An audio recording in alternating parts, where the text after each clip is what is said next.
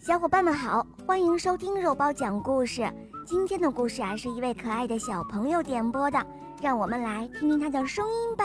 大家好，我叫蒋乐轩，今年六岁了，我来自浙江，我喜欢小肉包童话《萌猫森林记》。今天我想点播的故事叫《秘密树洞》。嗯，好的，小宝贝，你点播的故事马上就要开始喽。秘密树洞，在樱花树下有一个海草房子，那儿呢是小魔怪的家。那是一座美丽的房子，春天的时候啊，樱花的花瓣随风飘散，落到头发上。肩膀上，衣服里，好似走进了花海一样，人的心情也会变得像花瓣一样的轻松。可是，这样美丽的海草房子，却住着一个凶巴巴的小魔怪。嗯，为什么是一个凶巴巴的小魔怪，而不是一个温柔的、爱笑的小魔怪呢？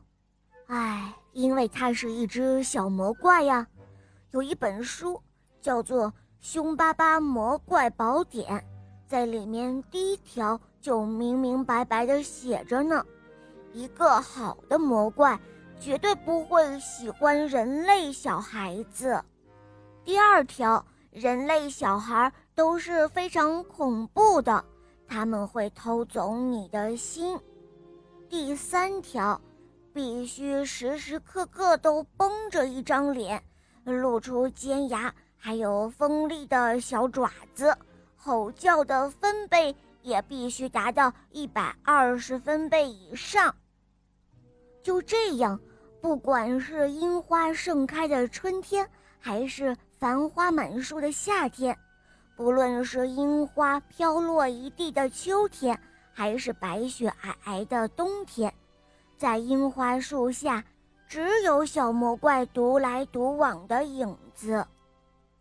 直到有一天，有一个扎着羊角辫、穿着花格子衬衣的女孩出现在樱花树下。她是追寻一只蝴蝶的踪迹而来的。她发现蹲在樱花树下，用树枝在沙地上画过来画过去的小魔怪。喂，你好，我们做好朋友吧。好朋友首先要拉拉手。小姑娘说完，便把手伸向了愣在原地的小魔怪。哦，人类的手好温暖啊，好像一股电流直击到心底。小魔怪的心里突突突突的冒出了欢快的泉水来。哇哦！好朋友还要一起分享美味的食物哦。喏，这是我妈妈今天早上刚做好的香草糯米糕，分给你一半吃哦。小姑娘大方地把手里散发着香气的香甜的糯米糕递了过去。小魔怪为难地搓着手，他并没有什么礼物可以回赠给小姑娘。这时候。突然，从樱花树上飘下来一朵饱满的樱花，小魔怪用双手接住了它，他红着脸将樱花别在了小姑娘的羊角辫上。哦，既然我们是好朋友了，接下来我们要互相告诉对方一个小秘密哦。哦，是一个秘密吗？小魔怪支支吾吾地问道：“能够分享彼此的秘密，说明我们是亲密无间的好朋友。我的秘密是，我非常讨厌妈妈做胡萝卜汤，早晚有一天我会因为难喝的胡萝卜汤而变成一只兔子。”哦，我，我，我，我并没有特别的秘密。小魔怪。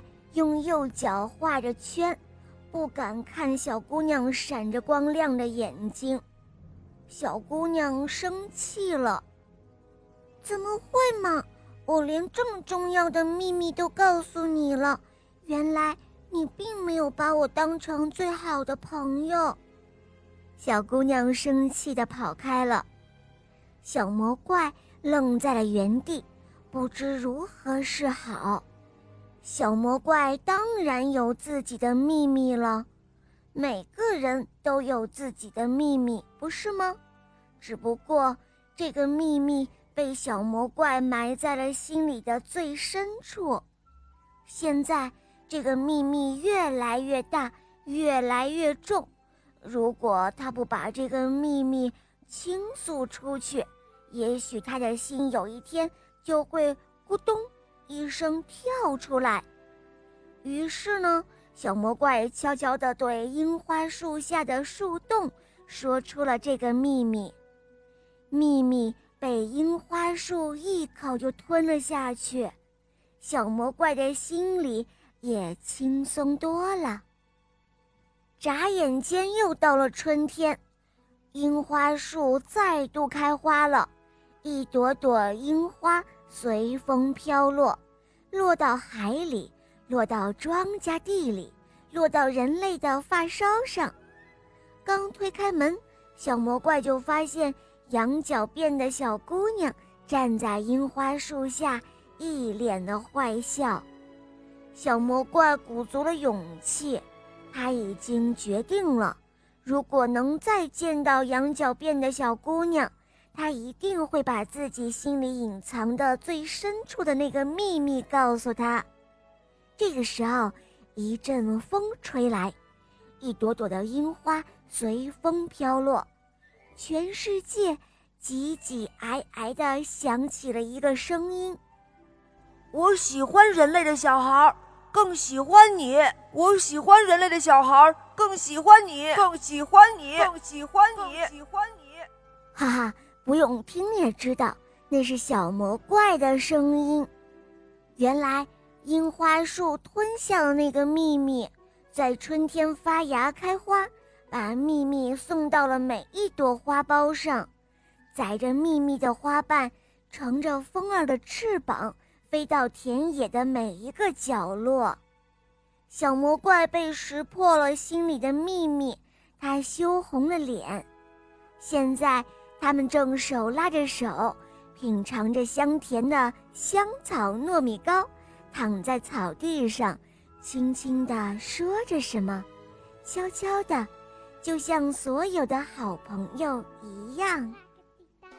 好了，伙伴们，今天的故事肉包就讲到这儿了。小朋友点播的故事好听吗？嗯，你也可以让爸爸妈妈来帮你点播故事哟。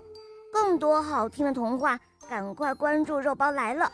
打开我的首页，就可以收听到肉包讲的公主童话，还有《萌猫森林记》，还有成语故事，还会有很多你没有听过的专辑哦。小伙伴们，赶快一起来收听吧。好啦，小宝贝，我们一起跟小朋友们说再见吧，好吗？小朋友们再见啦！嗯，伙伴们，我们明天再见，拜拜。